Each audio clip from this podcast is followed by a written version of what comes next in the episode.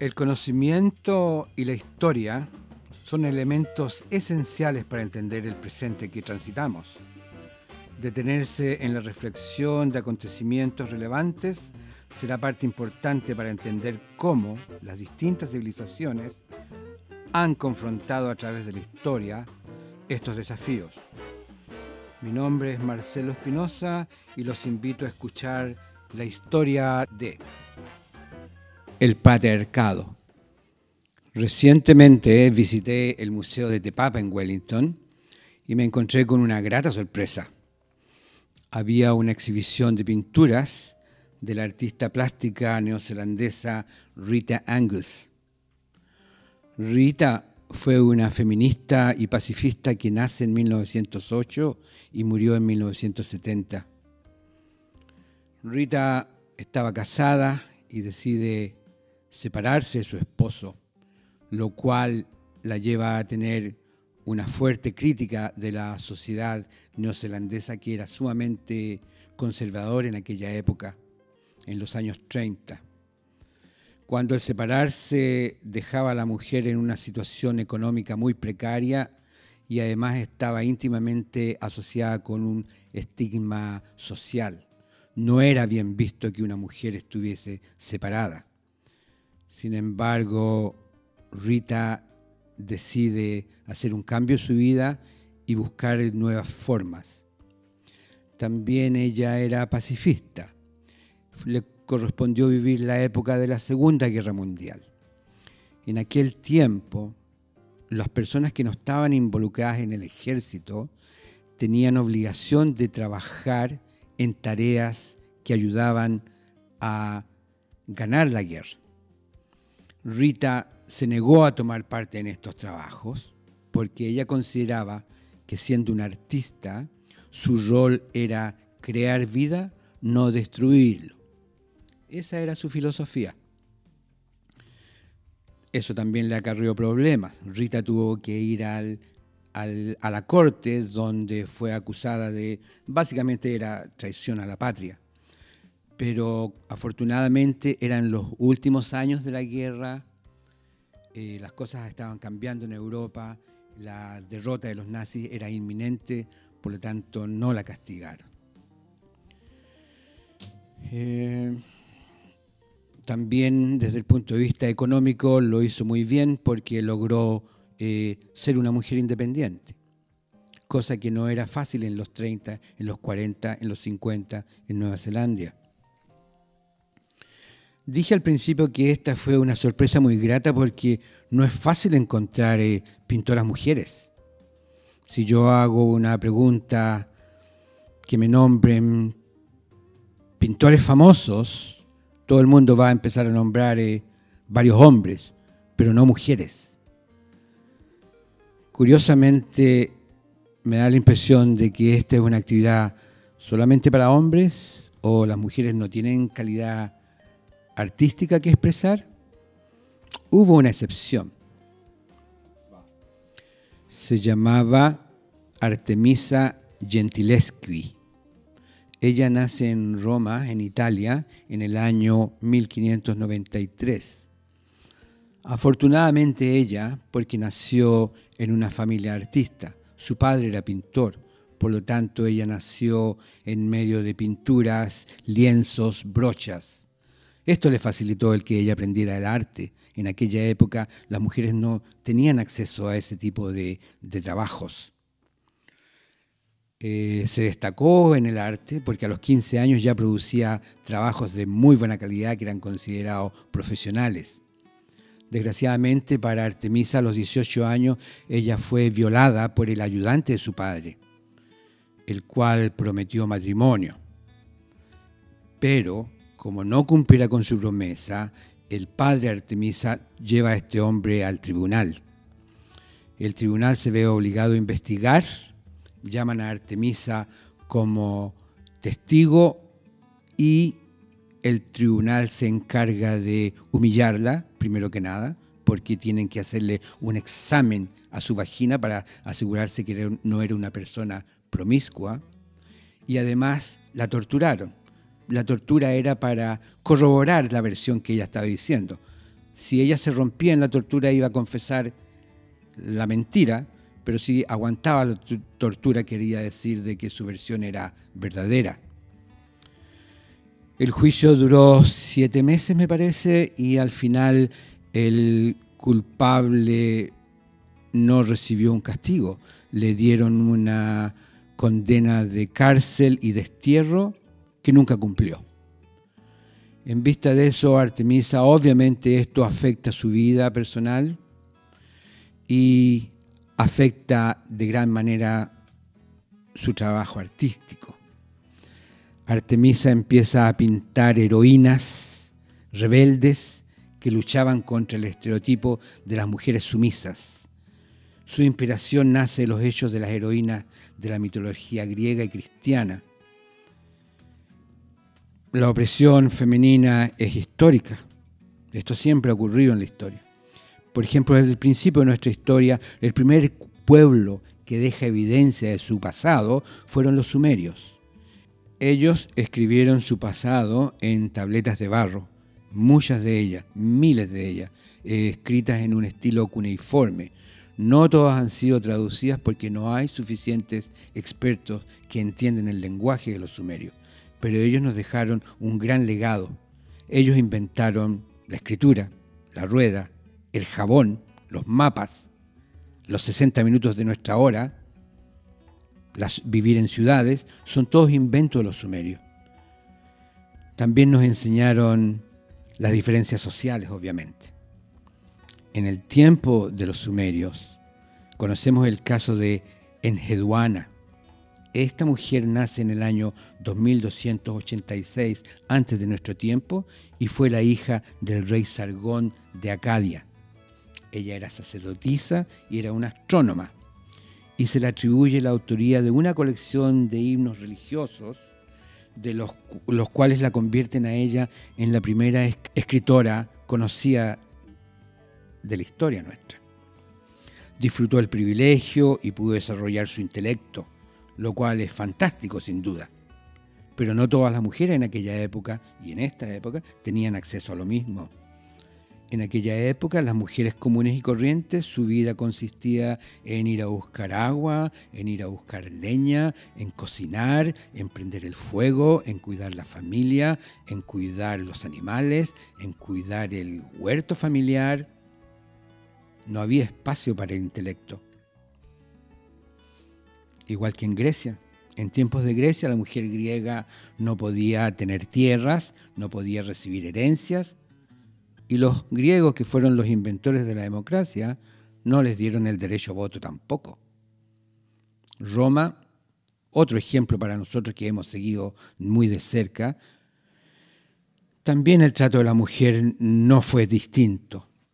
Cabe destacar sí el caso cuando el emperador Heliogábalo asciende al trono de Roma. Este emperador le dio acceso al Senado romano a una mujer. Me parece que fue su abuela, que tuvo permiso para visitar el Senado y enterarse de las discusiones senatoriales. Fue la única vez en la historia de Roma que una mujer estuvo presente en eso. Heliogábalo era transgénero, su reinado se caracteriza por varios escándalos, por lo tanto duró muy poco, lo asesinan, se deshacen de él tirando su cuerpo destrozado al río, eh, y hasta ahí llegó el acceso de mujeres al Senado romano. Después nadie más intentó hacer algo similar. Curioso porque eh, Heliogábalo llegó al poder o se sentó en el trono de Roma porque su abuela eh, ayudó a que esto así ocurriera. El anterior eh, emperador, que fue Caracalla, no había dejado un eh, heredero, por lo tanto había una disputa. Y la abuela de Heliogábalo fue la persona fundamental en que este, esta persona a los 14 años se coronara como emperador romano. Pero como decía, fue la única oportunidad durante el Imperio Romano en que las mujeres tuvieron acceso a por lo menos saber lo que ocurría en el, en el Senado donde se tomaban todas las decisiones que determinaban la historia del, Imperio Romano. Durante la Edad Media y el Renacimiento, el, mundo femenino consistía no ser oído, no ser escuchada. Eh, las mujeres eran controladas por sus padres hasta el día del matrimonio, en que el control se pasaba de las manos del padre al novio eh, esposo. Las mujeres eran consideradas eh, propiedad del marido. Todo esto en una época cuando el 25% de los bebés no llegaba al primer año de vida y donde una de cada tres mujeres moría por, eh, problemas de parto también en la época en que fue la época que le correspondió a vivir a nuestra querida eh, Artemisa Gentileschi. Es la época en que inventan, eh, no inventan, sino que utilizan la tortura rutinariamente para corroborar evidencias. Es la época de la Inquisición y de la persecución eh, de la Casa de Brujas donde miles y miles de mujeres fueron perseguidas y eliminadas brutalmente. Respecto al trato de las mujeres por parte de nuestros antepasados indígenas, podemos decir que no fue tan diferente. Por ejemplo, cuando los aztecas llegan al Valle de México, eh, se encuentran de que estaba todo ocupado. Eh, otros pueblos que estaban en las orillas del lago Texcoco eh, se sentían dueños del lugar y obligan a los aztecas a ser servidores de una de las tribus.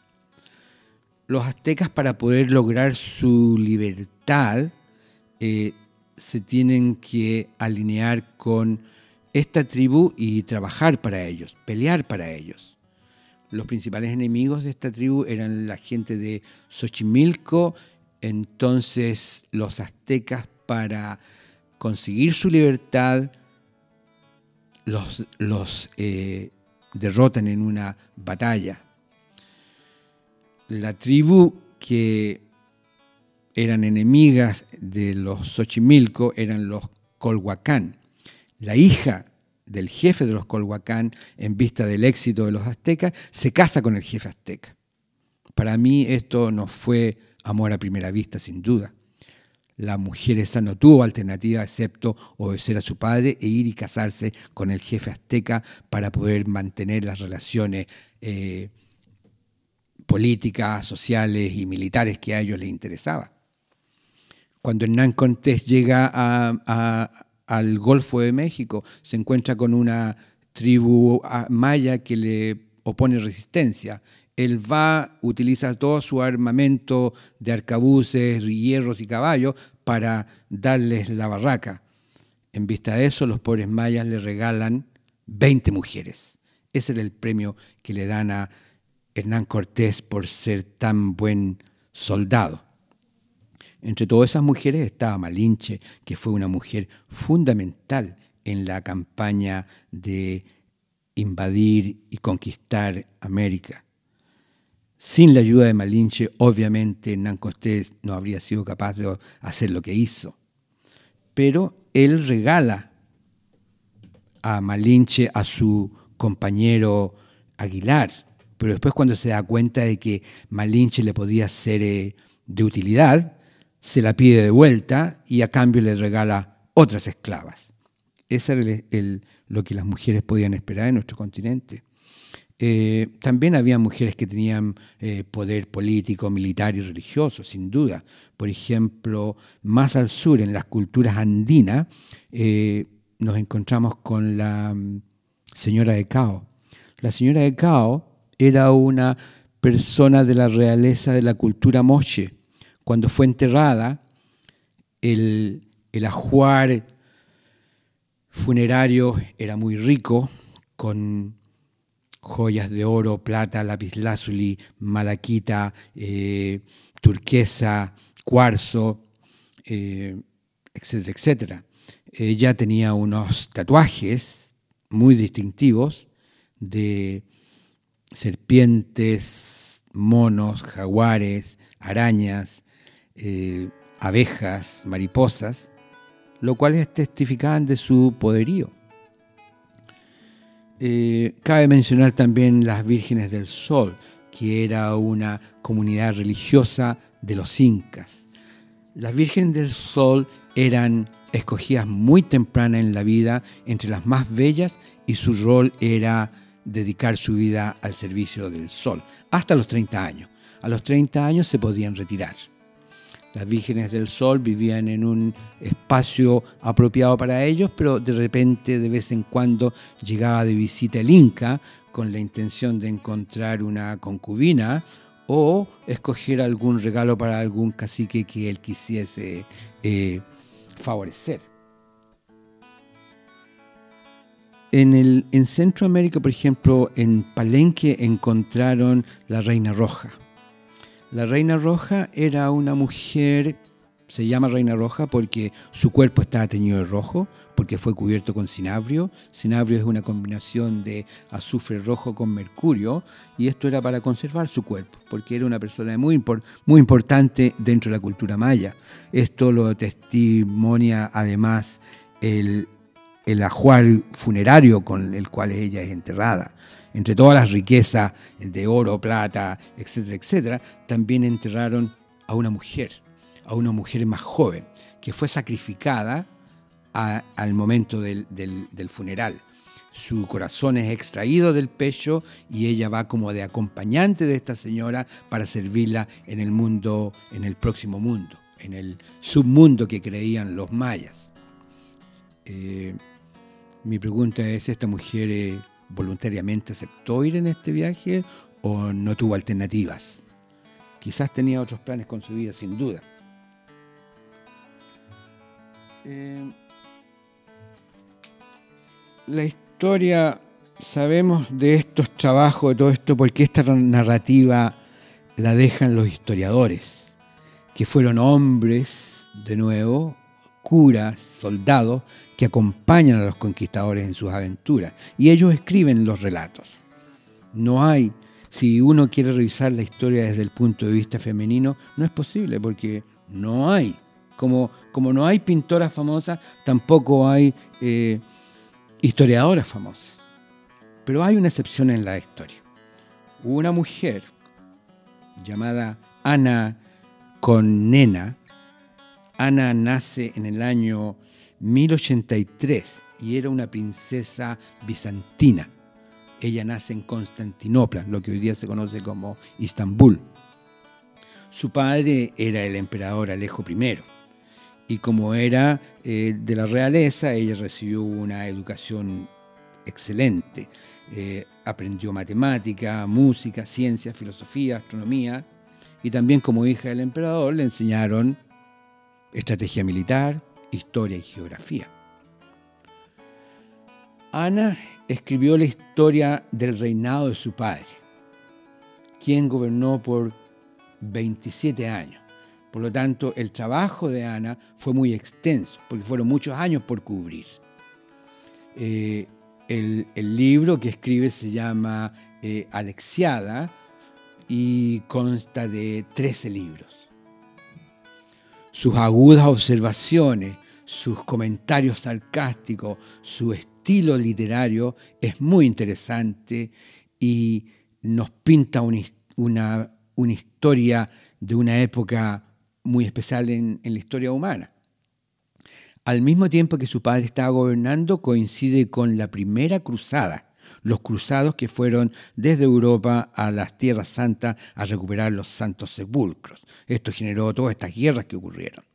Bueno, la primera cruzada llega a Constantinopla y Ana los observa, conoce a algunos de ellos, escribe acerca de ellos y nos deja una impresión muy acertada de la conducta de estas personas. Obviamente Ana tenía grandes habilidades de de escritora. Suerte que ella pudiese hacer todo esto porque era una mujer muy intelectual. Además, su padre me parece que le dio eh, la responsabilidad de cuidar el hospital de eh, Constantinopla y ella además escribe eh, escribe y enseña medicina. era, era, era un pedazo de mujer. Lamentablemente no todas las mujeres tuvieron esa suerte, sin duda. Las condiciones de vida generadas por la pandemia, por ejemplo, el confinamiento, el aislamiento, las restricciones de movimiento, eh, más la incertidumbre económica, laboral, familiar, provocan un incremento en la violencia intrafamiliar. Y de aquí, de estos hechos, quienes más sufren son las mujeres y las niñas, sin duda. La violencia de género empieza muy temprano para algunas. Empieza tan temprano como que son víctimas de matrimonios infantiles. La, violencia contra la mujer se manifiesta de otras maneras también. Puede ser económica, psicológica, emocional, física, sexual, obstetra, laboral, institucional y política. Existen los asesinatos por honor y los femicidios, que son totalmente distintos. La esclavitud puede ser sexual o doméstica. La mutilación genital y las esterilizaciones forzadas. Y últimamente ha aparecido eh, el ciberacoso, el secteo y el doxing. Estas son formas de abuso donde se utiliza la Internet. El sexteo es que le envíen a una persona un texto con fotografías sexuales que no son deseadas y el doxing es cuando la información privada de una persona se hace público en las redes sociales. Hay que recordar, por ejemplo, que esto no es del pasado las esterilizaciones forzadas contra la población indígena en el Perú fueron hechas durante el gobierno de Alberto Fujimori en los años 80. La mutilación femenina que se practicaba, eh, se practica en muchos lugares y se practicaba en Nueva Zelanda, eh, se prohíbe aquí en 1996. ¿Ya? La violencia política eh, ha sido particularmente brutal contra las mujeres. En nuestro continente americano tiene un récord espantoso. Hay casos como las hermanas Mirabal en la República Dominicana. Hay que mencionar las indígenas de Centroamérica, víctimas de genocidio promovido por estados sin ninguna preocupación por el derecho y el well-being de las personas las miles de mujeres detenidas desaparecidas por los regímenes autoritarios machistas de Brasil, Argentina, Uruguay, Chile, etcétera, etcétera. O las mujeres asesinadas e ignoradas en Ciudad Juárez en los años 90. Muchas mujeres murieron, las autoridades nunca se dedicaron a investigar cuál es el problema y esa, esa falta de interés en solucionar los problemas que afectan a nuestras compañeras siguen vigentes hoy día. Ya. El 8 de marzo también recordamos a 129 mujeres que estaban en huelga en una fábrica de algodón en Nueva York el 8 de marzo de 1857 y a raíz de un incendio mueren quemadas. También a ellas las recordamos en tal fecha. Su sacrificio obviamente refleja eh, la falta de cuidado, la explotación eh, que las mujeres obreras, trabajadoras han sufrido todo el tiempo. Respecto del abuso obstetra, hubo un caso en Nueva Zelanda muy dramático en los años 80. El profesor Green era un especialista ginecólogo y obstetra que estaba a cargo del programa del cáncer uterino en el National Woman Hospital aquí en Green Lane, en Oakland. Este señor pensaba que tenía sus propias ideas cómo tratar al cáncer. Pensaba de que algunas células que mostraban índices de cáncer no necesariamente se convertirían en cáncer después. Y con esta idea él trataba a ciertas pacientes eh, conservativamente, a otras en forma más agresiva. Eh, esto significó de que hubo un incremento en la muerte de los pacientes, muertes innecesarias obviamente porque se podían haber tratado.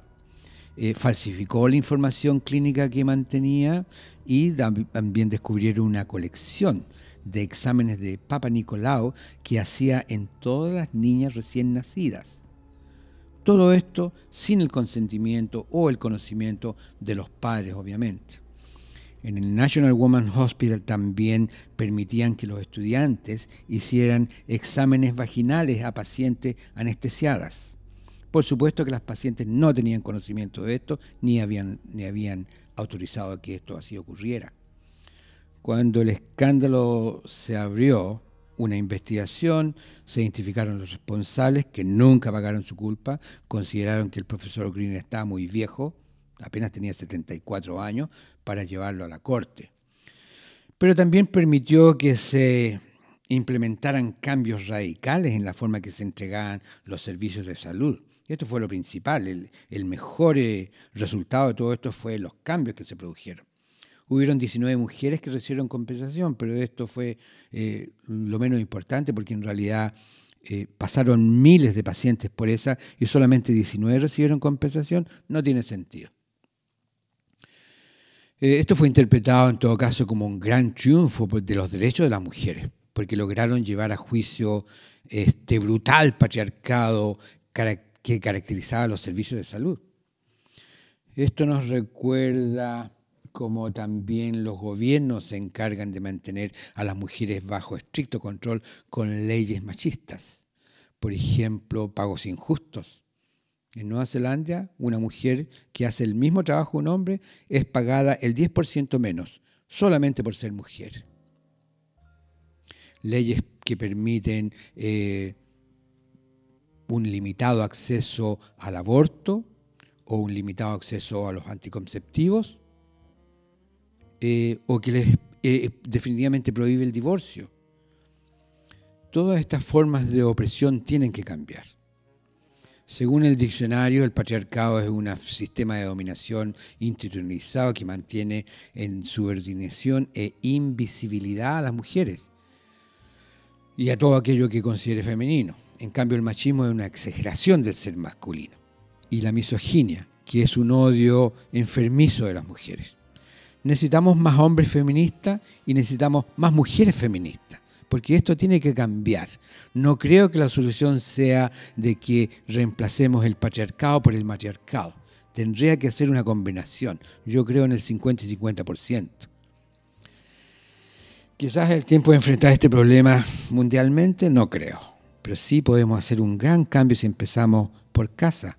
A lo mejor si miramos con más entusiasmo, con más respeto, con más interés a nuestras abuelas, nuestras madres, nuestras esposas, nuestras hijas, nuestras nietas, nuestras tías, nuestras sobrinas. Necesitamos más hombres feministas, necesitamos más mujeres feministas para cambiar este orden de cosas que eh, no, se, entiende. Muchas gracias. Escuchaste la historia de un podcast original de Alaquín con Marcelo Espinosa en la locución. Si te gustó, síguenos con la opción seguir para recibir notificación del próximo episodio. La historia de es producción ejecutiva de Esteban Espinosa, dirección Sebastián Vidal Bustamante, postproducción Son Audiovisual. Grabado en los estudios de Alaquín, Biblioteca Letras Latinas, la historia de agradece a Mirta Álvarez y al team de Alaquín. Todas las opiniones vertidas en este podcast son exclusivamente responsabilidad de quienes las emiten. Para más información acerca de los contenidos que Alac Inc. realiza, síguenos en nuestras redes sociales, Instagram, Facebook, YouTube, como Alac Inc. Aotearoa Latin American Community. Nos vemos en la próxima.